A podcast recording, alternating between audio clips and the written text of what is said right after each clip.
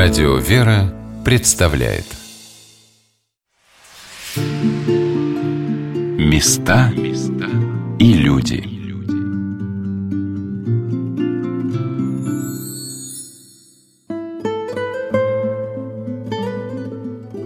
Эта икона, чье имя в переводе с греческого «Божий дар», появилась на Руси почти одновременно с Владимирским образом Богоматери – Современные исследователи спорят об имени князя, которому была явлена икона. Но главное то, что она была явлена не крестьянину, не монаху или торговцу, а именно князю рода Рюриковичей. Это сразу же определило статус иконы как покровительствующей властям. В тяжелые годы Батыева нашествия чудо явления Богородицы в ее феодоровском образе было истолковано как залог сохранения русской государственности – своего рода благословение власти Рюриковичей. Возможно, не случайно в тропаре Федоровской иконе этот образ Богоматери сравнивается с кивотом Завета. «Пришествием честные твоей иконы, Богоотраковица, обрадованный днесь богохранимый град Кострома, якой же древний Израиль кивоту Завета притекает к изображению лица твоего». Со Светланой Сущиковой, директором Центра православной культуры имени святого благоверного великого князя Александра Невского, Городецкого Федоровского мужского монастыря, меня познакомил владыка Августин. Мы ушли подальше от монастыря, взяв по большому стакану кофе в гастрономе, нашли достаточно укромный уголок для бесед, сидели на деревянной без намека на спинку, уже разудранной местными подростками лавке, болтали ногами, жмурились от яркого солнца. На «ты» перешли очень быстро. И это не было понебратство. Это был разговор двух увлеченных людей, которым на церемониальные тонкости обращать внимание не было никакой необходимости. Федоровская икона Божьей Матери, именно потому и Федоровская. Но это только одна из версий, что э, еще до того, как она попала в Кострому, что Ярослав Федор этой иконой благословлял брак Александра Невского. И был специально написан на оборотной стороне образ Пороскева Пятницы. Икону стали именовать Федоровской. Но это опять-таки только одна из версий на самом-то деле, да? Хотя она имеет тоже право быть. Когда она обретается в Костроме, 1239 год, причем в годах путаница, но есть четкая дата – 29 августа. Она непоколебима. 29 августа – это первый день княжеской охоты после длительного периода, потому что 28-й день Успения Божьей Матери, до, до того идет строгий Успенский пост, и никакой охоты просто быть не могло. А 29-го князь отправляется на охоту в лес. А кони свита гонят дикого зверя. Мы представили это действо. И вдруг собаки, которые гонят дикого зверя, Встают у дерева и начинают лаять на дерево. Зверь ждать не будет, он ушел. Приближается князь со всей процессией. Стоят собаки, лают на дерево. А что же они туда лают? Туда что, лось забрался? На птицу, на белку они не притравлены. Что за чудо? На дереве икона. Икону обретают в лесу, на дереве. Она не сразу далась в руки. Ее несут в Кострому, а в Костроме храм Федора Стратилата. Федор Стратилат, воин Федор, покровитель Костромы. И в этот храм несут эту икону. И именно поэтому она именуется Федоровская. Федор Стратилат дает ей имя. Но почему, тем не менее, в этот храм ее несут, хоть он и покровитель Костромы, это главный э, храм Костромы, на самом деле еще одно событие описывается. За день до обретения иконы, 28 августа, в день Успения Божьей Матери, Кострома гудела.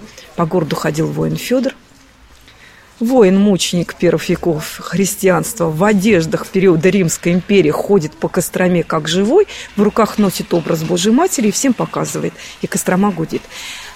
На следующий день охота и обретение образа Божьей Матери, и, конечно, ее, этот образ несут в храм этого святого. Вот они события.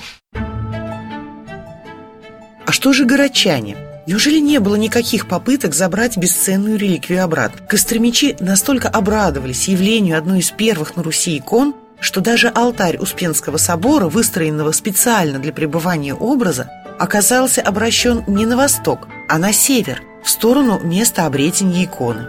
Это уникальный случай в церковной жизни той эпохи. Со временем вокруг Успенского собора вырос Костромской Кремль. Несмотря на то, что он не был самым защищенным, Именно здесь княжеская и боярская знать устраивала для себя осадные дворы. Несколько поколений власть имущих во время смут и внешних опасностей приезжали сюда под защиту своей иконы. Первая служба чудотворной святыни, созданная в XIV-XV веках, свидетельствует о возникшем уже тогда общерусском почитании образа. Об этом же говорят древние списки иконы, находившиеся в разных городах Руси и даже на Афоне. Сохранились свидетельства о жалованных царских грамотах, даровавших права и преимущества Костромскому Успенскому собору, подписанных государями, внимание, Василием III Иоанновичем, Иоанном Васильевичем Грозным, Феодором Иоанновичем, Борисом Федоровичем Годуновым и Василием Шуйским.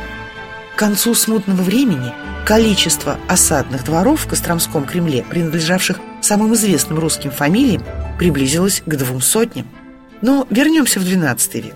Руководитель Центра православной культуры Федоровской обители Светлана Сущикова уверена, что не могли горочане потребовать назад бесценную реликвию. С городцом события Костромские как бы изначально, кажется, никак не связаны. Купцы городецкие приходят в Кострому по торговым делам. Идут, конечно же, поклониться святыне, которую обрели в Костроме, и узнают свой образ. И говорят об этом. Это наша икона, городецкая. Вот представьте себе, они говорят наша икона, но в первую очередь им никто не поверил. Но мало ли кому что почудилось. Действительно очень много похожих образов. Можно было спутать с каким-то другим образом. Почему вы решили, что она городецкая, да? Городчане просят повернуть икону, указывая, что на оборотной стороне городецкой иконы написан образ Пороскивой Пятницы. А оборотной стороны икон никогда не повторяется. Нет двух икон одинаковых. Поворачивают там Пороскева пятница. Все, доказали, это наша городецкая икона. Законный вопрос. Что ж не отобрали? Вы представляете, такие события, они же о них знают, свершились Костроме. Это же не человек эту икону, как гриб в лесу нашел. Совершаются удивительные события, показано чудо вновь. И, конечно, горочане не смеют ее забрать. То есть это же не человеческая воля, это воля Божия направить в Кострому для чего-то этот образ – и, конечно, они принимают волю Бога. Но им пишут список. И список Божьей Матери возвращается сюда с именем Федоровской, монастырь с тех пор Городецкий Федоровский мужской монастырь. А что список не чудотворный? А что Божья Матерь оставила эту землю? Да нет, храм восстановлен, Божья Матерь незримо с нами здесь, ее образ чудотворный возвращается сюда в списке. Как коренная нижегородка, в очередной раз горжусь потрясающими волжскими характерами, когда твердость нрава сочетается с удивительным смирением.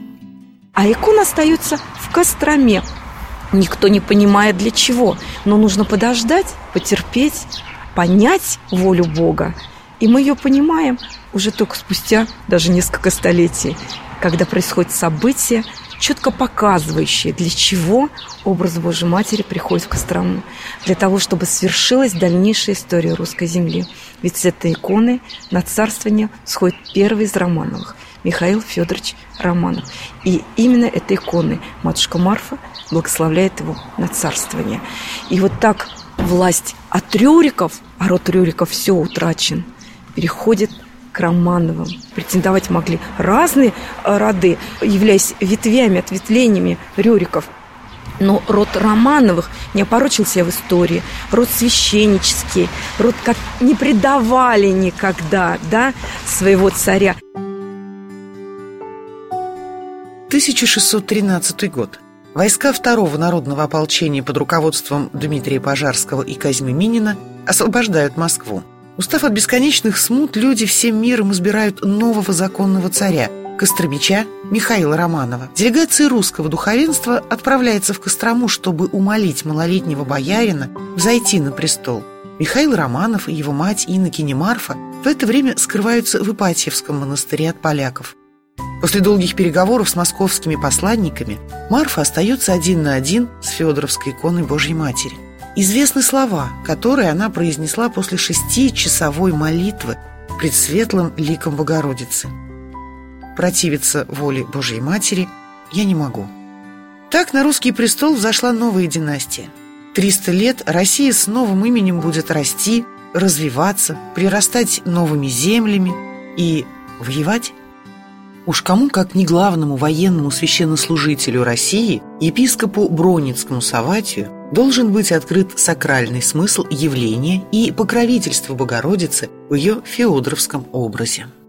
Пресвятая Богородица в лице иконы Божьей Матери Федоровская является покровительницей царственной династии Романовых и со времен святого благоверного князя Александра Невского династии Рюриковичей. В монастырях считается, что Матерь Божия является игуменем во всяком монастыре. Так и в царственном роде Романовых считалось, что Матерь Божия является их покровительницей, и поэтому-то, когда зарубежные иностранные принцессы отдавались замуж за потомков рода Романовых, чтобы не называть отчество их отцов, не православных, всех их называли Федоровны. Александра Федоровна, Елизавета Федоровна. И в этом смысле сакральный смысл жизни монашеской в сознании царственной семьи приравнивался к сакральному смыслу семьи. И на самом деле не только в в царственном семействе, но и вообще в любом управлении семейные смыслы имеют принципиально важное значение, потому что семейные смыслы управления ниже стоящими или же отношения к вышестоящим приравниваются к божественным смыслам. Господь руководит миром, мы веруем в единого Бога Отца Вседержителя, и поэтому если Бог руководит страною, то Он руководит первостепенно через царя, через президента. Если это мусульманская страна, он воздействует на совести халифа или же какого-то нового должностного лица. В других сферах Бог, когда хочет э, свое благотворное воздействие распространить на, положим, какое-то производство или же учебное заведение, он руководит через руководителя, через учителя, а в семье через родителей являюсь председателем синодального отдела по взаимодействию с вооруженными силами и правоохранительными органами, я и командиром, и священником, то есть помощники командира по работе с верующими военнослужащими, говорю о том, что Бог руководит через командира,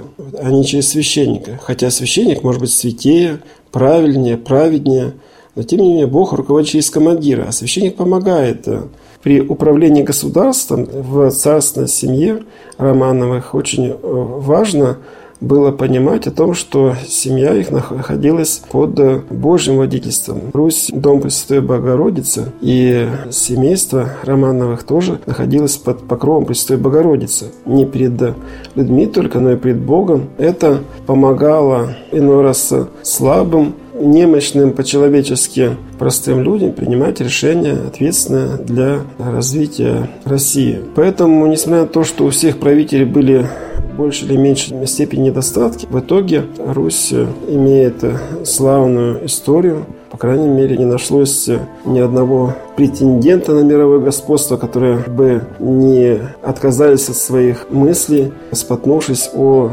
России. Взбранной воеводе, при непорочней Деве Богородице – заступница нашей и предстательству христиан непостыдному явлением чудной иконы своей, радование подавшей земле российской, и вся верные чада церкви просветившей, благодарение усердно приносим те, Богородица. Так начинается Акафист Пресвятой Богородицы перед иконой Феодоровская.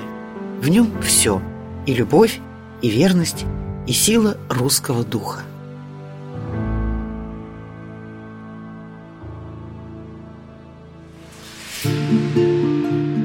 Места и люди.